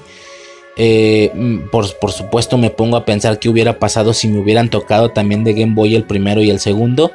Tengo la posibilidad de checarlos ahorita, pues sí, pero ya no van a adquirir esta carga o este valor nostálgico mágico. Aún así puedo hacerlo para checarlo y en algún futuro podremos hablar de ellos, pero pues de bote pronto efectivamente igual que a este vato no me llaman mucho la atención porque son de Game Boy, ¿no? ¿Qué es lo que podría pasar con este tercer juego? Pero como ya me tocó, no hay pedo, ya tiene ese valor nostálgico. Total, este juego era por las capacidades del Game Boy Advance, que no tenía muchas, lo que decidieron hacer fue un RPG. Para mí un puntazo, para mí algo bien atinado por, por, las capacidades del Game Boy de no intentar hacer otra cosa. A diferencia de, por ejemplo, juegos de Spyro que no me tocaron, pero he intentado checarlos y intentaron hacer algo similar a los juegos de Play 1, pero en Game Boy con los gráficos de Game Boy evidentemente no salió bien y no están chidos los juegos. O de nuevo habrá gente que esos les tocaron y son mágicos pero pues a mí se me hicieron pedorrillos. Eh, entonces un algo bien atinado desde mi percepción es haberlo, haberlo hecho un RPG lo hicieron un RPG al puro estilo de Game Freak al puro estilo de Pokémon que en algún futuro ya hablaremos de eso también. Eh, eran los monitos caminando, se topaban con tocabas un monstruo, entrabas a pelea y era una batalla de RPG donde tú veías la espalda de tu personaje o de tus personajes porque tenías a los tres, a Harry, a Ron y a Hermione y contra el monstruo, ¿no? Chingoncísimo porque eran muchas, muchas diferentes bestias, diferentes animales eh, mágicos, mitológicos. De hecho tenías que... irlos como descubriendo. Cuando no los habías descubierto todavía se veía una bola de luz. Pero si entrabas a la pelea y luego le tirabas el hechizo Informus, que era una de las opciones de, las diferentes opciones de RPG, con el Informus tú guardabas la información en un libro, ya aparecía su imagen y también hasta eso lo podías este, coleccionar, ¿no? Eh, entonces, tirabas el Informus, eh, recogías la, información y ya, ya tenías eh, como tu, tu, animal y ya podías irlos coleccionando. No era el folio Bruti, si no me equivoco, algo así. Este, ¿qué más, güey? Pues obviamente las mecánicas de los juegos, todos tiraban hechizos muy al estilo, o sea, al ser un RPG, sus diferentes hechizos, los que tenían era Flipendo, Verdimilius, Incendio, pero lo perrísimo de estos ataques o de estos poderes eran que iban subiendo de nivel. Entonces cuando subía de nivel ya tenías un segundo nivel del hechizo. Por poner un ejemplo, el flipendo tenía tres niveles. Era el flipendo normal, luego el flipendo dúo, que hacía como un remolino de flipendos, y el flipendo tria, que era un remolino, y así todos iban evolucionando. El Verdimilius, eh, Verdimilius dúo, Verdimilius tria, lo mismo con el incendio.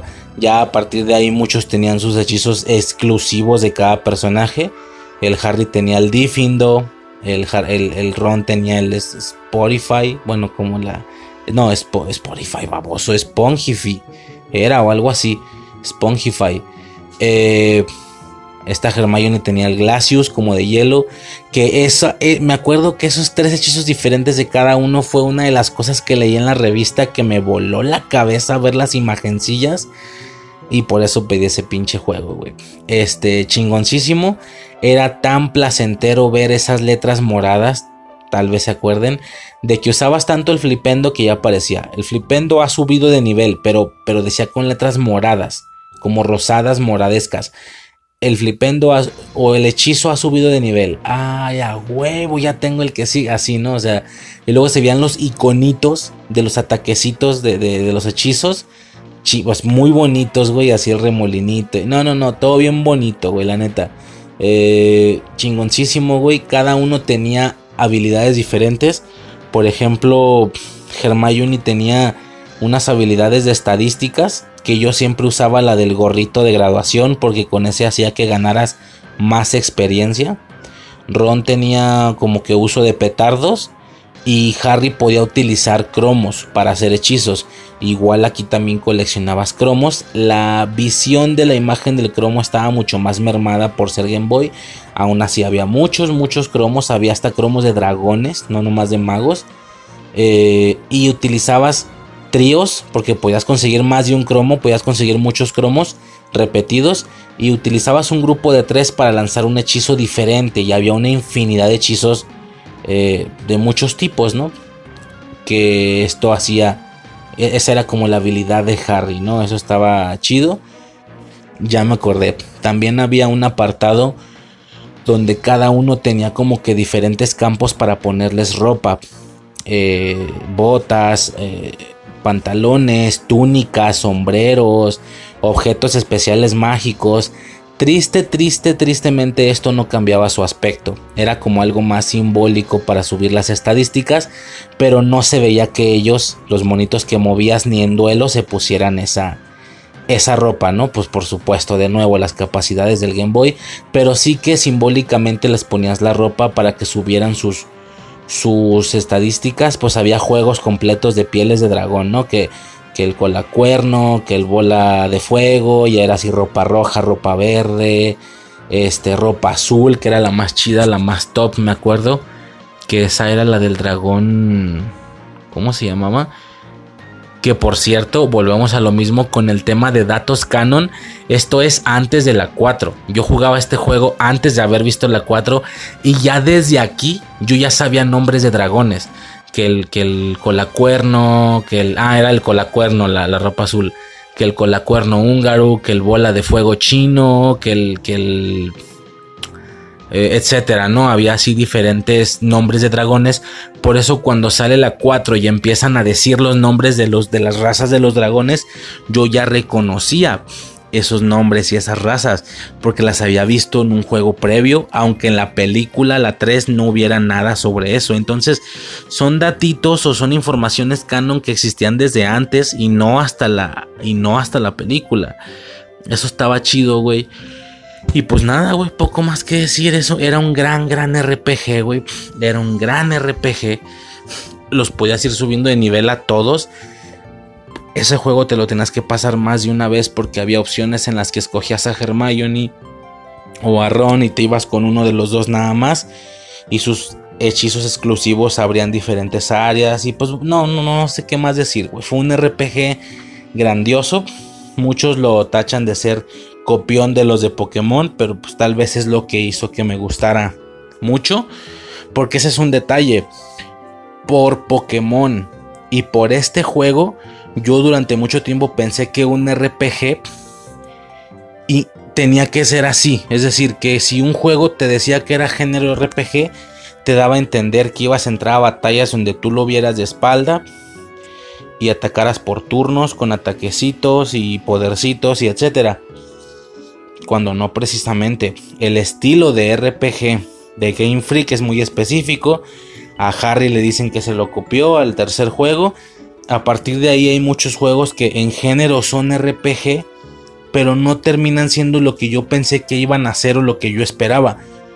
Porque yo pensaba que hay juegos que son RPG y que iban a tener la misma dinámica caminar y entrar a duelos donde se te viera la espalda. Y no, termina siendo dinámicas completamente diferentes. Hay un juego por ahí que se llama Zelda Minish Cup, que el, género es RPG, entonces yo pensé que iba a ser lo mismo y al momento de entrar, pues no, la cosa es bien, bien diferente.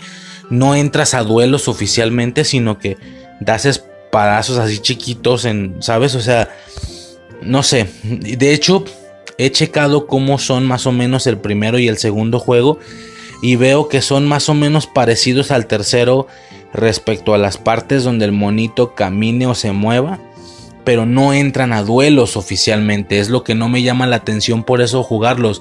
Porque si fueran juegos en los que entraras a duelo, definitivamente yo los ya los hubiera jugado. Pero como no tienen esa parte de la dinámica, no les tengo ningún interés.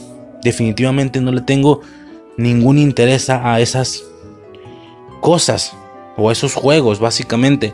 Aún así, a lo mejor alguna de estas cae, ¿no?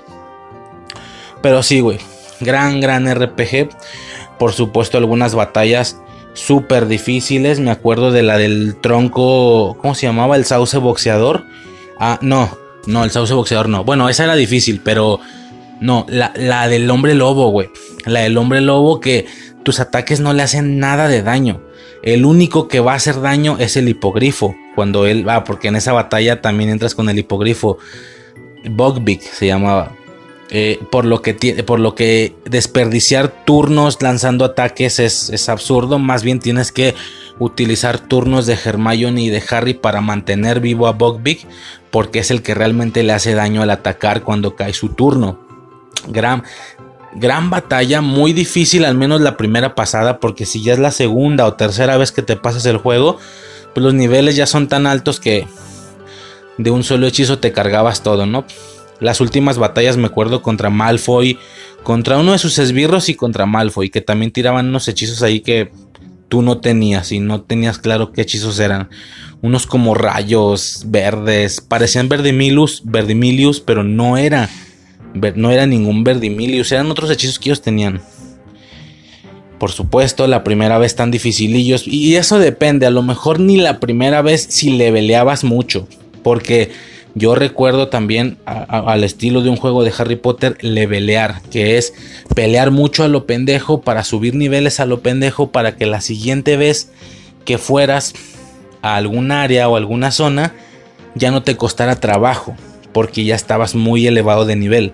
Entonces la leveleada es algo clásico en los juegos RPG y a mí no se me olvida que lo hacía en creo que en, en la sala de defensa contra las artes oscuras en el despacho de Lupi, no me acuerdo dónde era, pero era un pinche lugar donde aparecían unas ranas moradas. Esas ranas moradas eran las que más experiencia daban en, de, todos los duelos. Sin contar los jefes, obviamente, pero los jefes no los puedes repetir. Entrabas a duelos con tres ranas moradas. Aparte usabas la, la, la función esta de Hermione para ganar más experiencia. Y no, güey, yo ahí le veleaba y le veleaba muy rápido. No sé si era una fallita del juego que no falla, pero algo que, se, que no tomaron en cuenta bien porque tú le veleabas muy rápido ahí. Perrísimo, güey. Ay, cabrón. Gran, gran juego. Gran juego de RPG. Fantástico, increíble, maravilloso. Poco más tengo que decir, güey. Poco más tengo que decir más que fueron los tres juegos de Harry Potter que me tocaron la infancia. Y bueno, esto claramente se está grabando en, en otra toma, nada más ya para hacer el, el agregado final de un cuarto juego que básicamente no es lo suficientemente importante como para que estuviera en la portada, pero sí es de alguna manera un juego que también me tocó de alguna manera. Este juego básicamente ya sería el de la cuarta película Harry Potter y el Cáliz de Fuego. A partir de aquí, a partir de aquí, ya los juegos empezaron a ser el mismo. Por supuesto, exceptuando situaciones, eh, iba a decir portátiles, pero no, no es cierto, porque ese es el punto justamente, que ya para este punto de la generación el juego portátil tenía nivel de PSP, lo que significaba entonces que también podía ser el mismo juego, el mismo que se utilizaba en Xbox, en Play 2, en PSP, en este caso, ¿no? En su momento, yo me acuerdo haber ido a unos Xbox, un ciber con Xbox, y aquí tenían, eh, en algún, algunos estaban jugando este juego.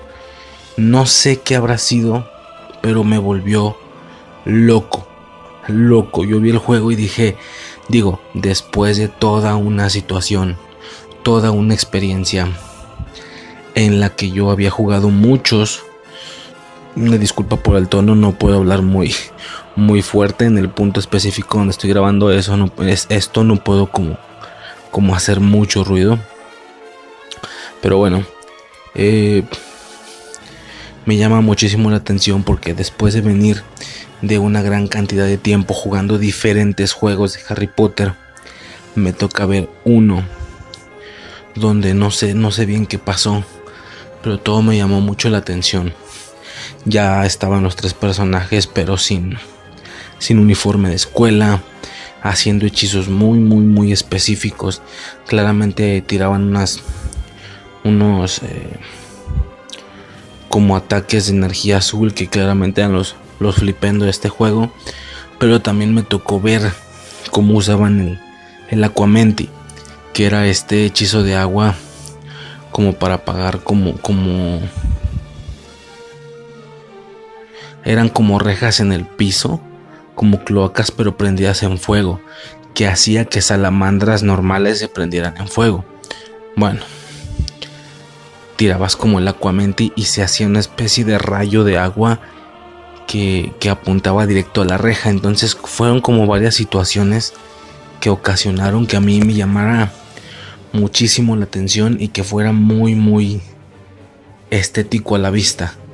En su momento, por supuesto, pido tiempo de Xbox y, juego esa cosa, ¿no?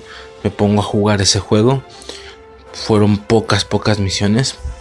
Fue toda la parte inicial del como tipo carnaval, pero cuando estaba lindo madre porque llegaron los dementores. Eh, había diferentes hechizos. Estaba ese del Aquamenti, estaba uno que tiraba una como soga naranja y con ese jalabas una piedra. No sé, o sea, ese tipo de, hechizos, la soga naranja, de hecho muy parecida a los lazos de, de Doctor Strange hoy en día. Una especie de, lazo naranja, el Aquamenti. No, no sé, fueron situaciones que me llamaron muchísimo la atención. Eh, y ya no, y por, por temas de ser pagado el tiempo de Xbox, pues realmente nunca pude jugar gran cantidad de misiones, ¿no? Solo me tocaron las primeras, si no me equivoco. Me tocaron esas, las del tipo campeonato de Quidditch y luego unas en la escuela y ya no fin del pedo.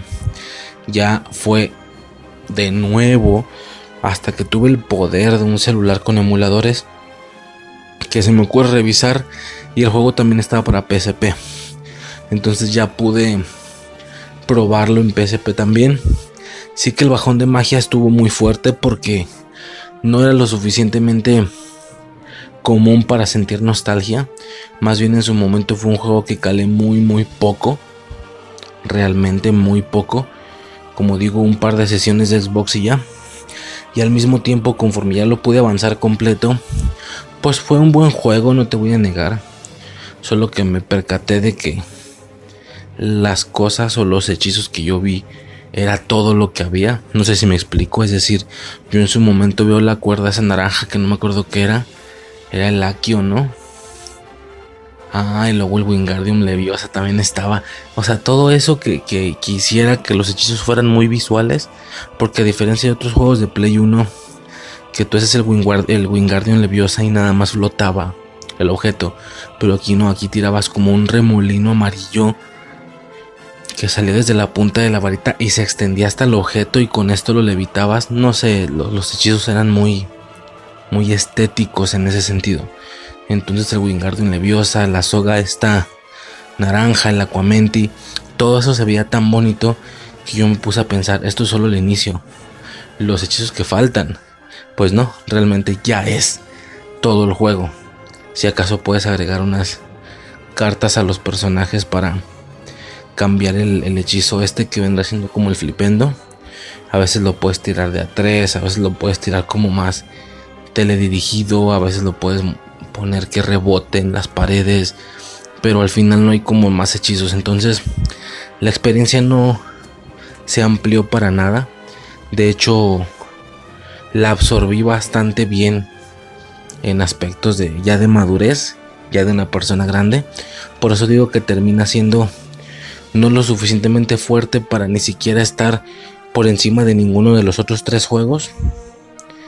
Pero es una mención que quería comentar porque al final termina siendo un buen juego que sí jugué de alguna manera en su momento de niñez muy pocas veces y hace poco tiempo lo jugué todo de inicio a final una vez. Entonces, como digo, termina siendo no lo suficiente para que sea algo nostálgico, tampoco lo he jugado la cantidad de veces necesarias para que sea algo fijo que recuerde mucho, no sé, pero al final queda más como el detalle de que en su momento me gustó mucho, luego tuve la oportunidad de sacarme esa espinita de ver cuál era el pedo y enterarme que no era tan increíble o tan fantástico como en su momento yo lo vi lo vi y babié.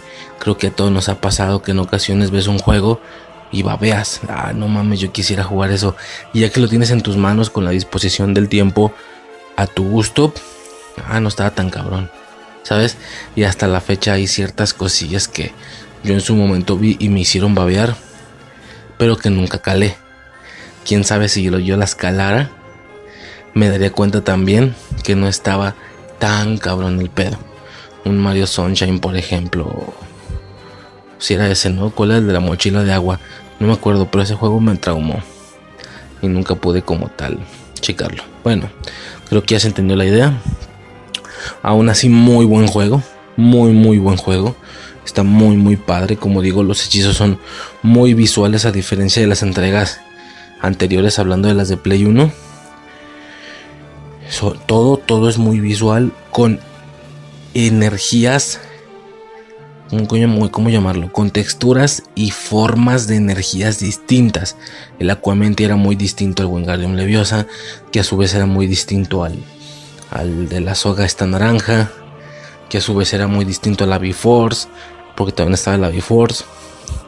No sé si me explico, a diferencia de los de Play 1 que todos, de hecho, en esto no lo mencioné, pero en el primer juego el único visible es el flipendo.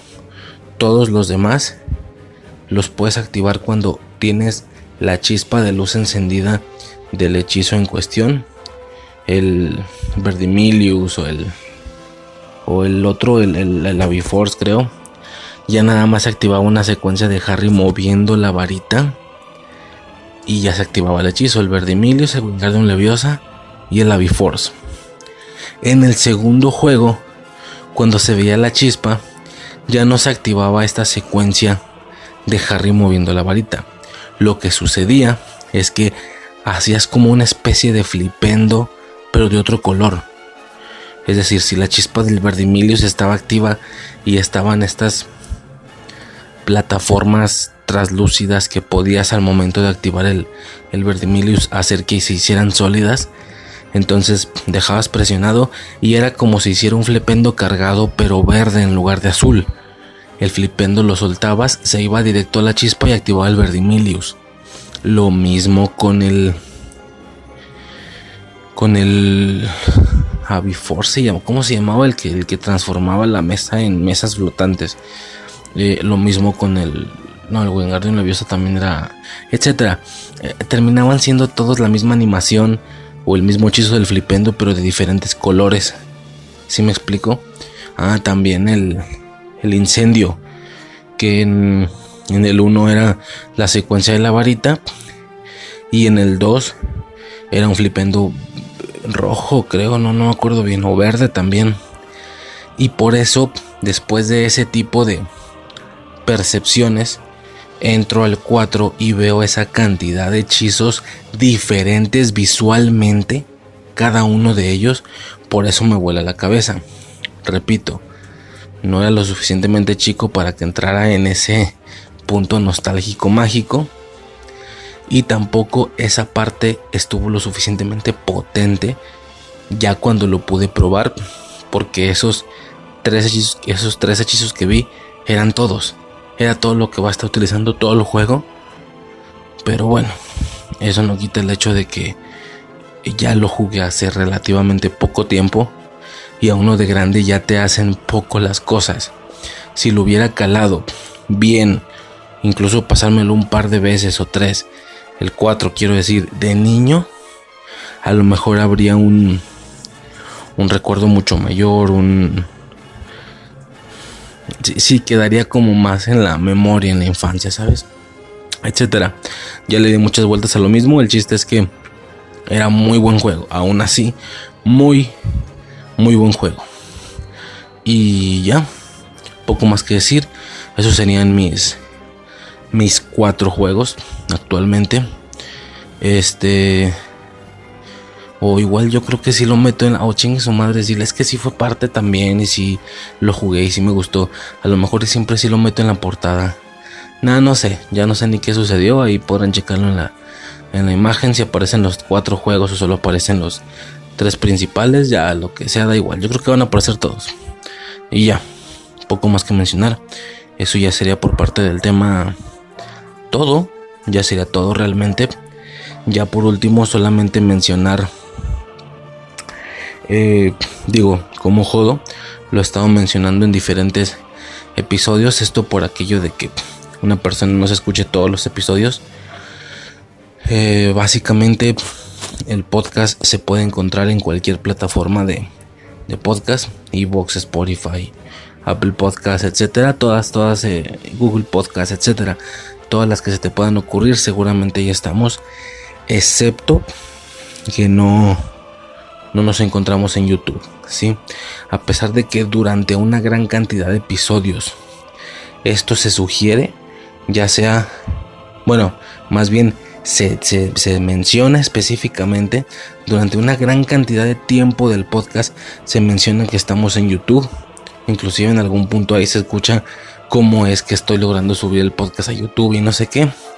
Muchas muchas muchas de las imágenes de los podcasts de las artes de los podcasts sugieren que estamos en YouTube porque meto el icono de YouTube junto con muchos otros en las imágenes bueno etcétera.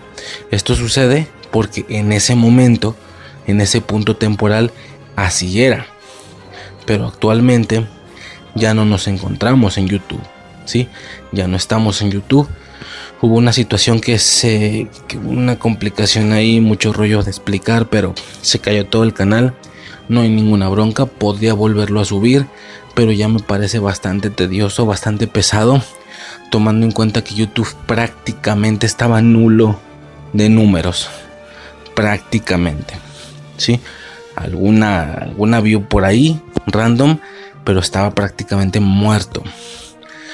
Aún así, no le veo ningún problema en estarlo subiendo episodio por episodio cuando sale el nuevo y tal.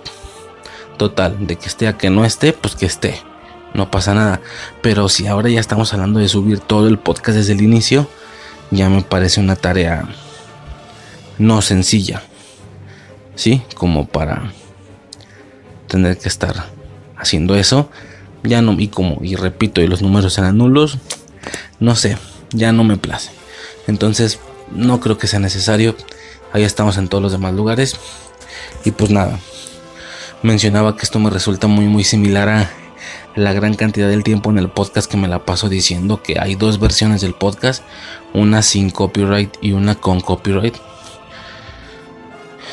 o una libre más bien, una versión completamente real y otra con limitaciones de copyright. Y que si tú, por ejemplo, estabas escuchando este podcast de intros de caricaturas, pero no estabas en Evox, que es el que nos da esa libertad de poner la música que, queramos, si estabas en Spotify, no, no escuchaste los, los intros. Porque en ese momento temporal así era. ¿Qué pasa? Que si alguien escucha los podcasts después, pueden decir, ah, chinga, yo no estoy en Evo, yo estoy en Spotify, yo estoy en Apple Podcast, yo estoy en Google Podcast y aún así escuché los intros. Sí, porque ya después terminé, eh, decidí, terminar, decidí terminar esto y subir todo en general, todo, todo, todo el mismo podcast en todos lados, por lo que ya deja inválido esas, esas cosas que en alguna ocasión se mencionaron en el podcast. Bueno, lo mismo con lo YouTube, aunque durante una gran cantidad de tiempo se dice que si estábamos, o que si estamos, porque eso sucedía en ese momento, y sobre todo todas esas sugerencias en las imágenes de los podcasts, pues ya todo queda invalidado. Totalmente, el podcast no está en YouTube. Podría editar las imágenes y tal. La verdad es que sí, pero ¿para qué? ¿Para qué? Es algo que en su momento sí estaba así. Aunque edite las imágenes, de todos modos quedan las grabaciones donde decimos, estamos en YouTube y no sé qué. Entonces, ya da igual pero ya así lo dejo, porque en su momento así era. Pero el chiste es que no estamos, ¿va? Entonces, pues ya. Ahora sí sería todo, poco más que mencionar. Esto fue un poco de mi experiencia con los juegos de Harry Potter, nada más como intro, porque si estamos a poco tiempo de meternos de lleno con esta franquicia. Y bueno, muchas otras cosas más que, que, que se quieren checar, ¿no? Y ya, poco más que mencionar. Ya por mi parte sería básicamente todo. Y pues nada, ¿no? Esto fue Infancia Eterna, transmitiendo desde un, desde un lugar en lo más alto del cielo, girando en la segunda estrella a la derecha, directo hasta el amanecer. Recuerda que en el momento de si puedes, que en el momento en el que dudas de si puedes volar, dejas de ser capaz de hacerlo para siempre. Yo soy Riser. Una disculpa por esta última parte tan mermada, pero como repito, estoy en un punto donde no puedo hacer mucho ruido, por eso tengo que hablar con este volumen, con esta sigileza, ¿sí? De todos modos, la, la edición posterior y tal van a ocasionar que en aspectos de volumen poco problema va a haber. Se va a escuchar igual de fuerte que lo demás, pero sí que el tono, la toma cambia mucho entonces, pues ni pedo. Es lo que hay porque es hacer, es hacer esto o no hacer nada. He entrado en una etapa en la que poco puedo, poco tiempo tengo de grabar a la semana. Tengo mucho para editar frente a una computadora. Tengo mucho tiempo para consumir contenido, que es la preparación de los podcasts, pero tengo muy poco para grabar en sí. Y esto por la cantidad de las personas con las que me rodeo. Y aunque técnicamente podrá decir, hey, no me pelen, voy a grabar, no se puede. O sea, no se puede. Si así uno tiene que aprender a hacer esto con su esposa enfrente y tal, pues ahora imagínate cinco o más familiares, pues ya no es lo mismo. Entonces tengo que hacerlo de esta manera más que nada por temas de vergüenza, no porque no se pueda. Y ya, poco más que mencionar. Ya eso sí, ahora sí, sería todo. Y pues nada. Hasta el siguiente episodio. Otra vez una disculpa por este diferente tono en esta última toma. Sobres.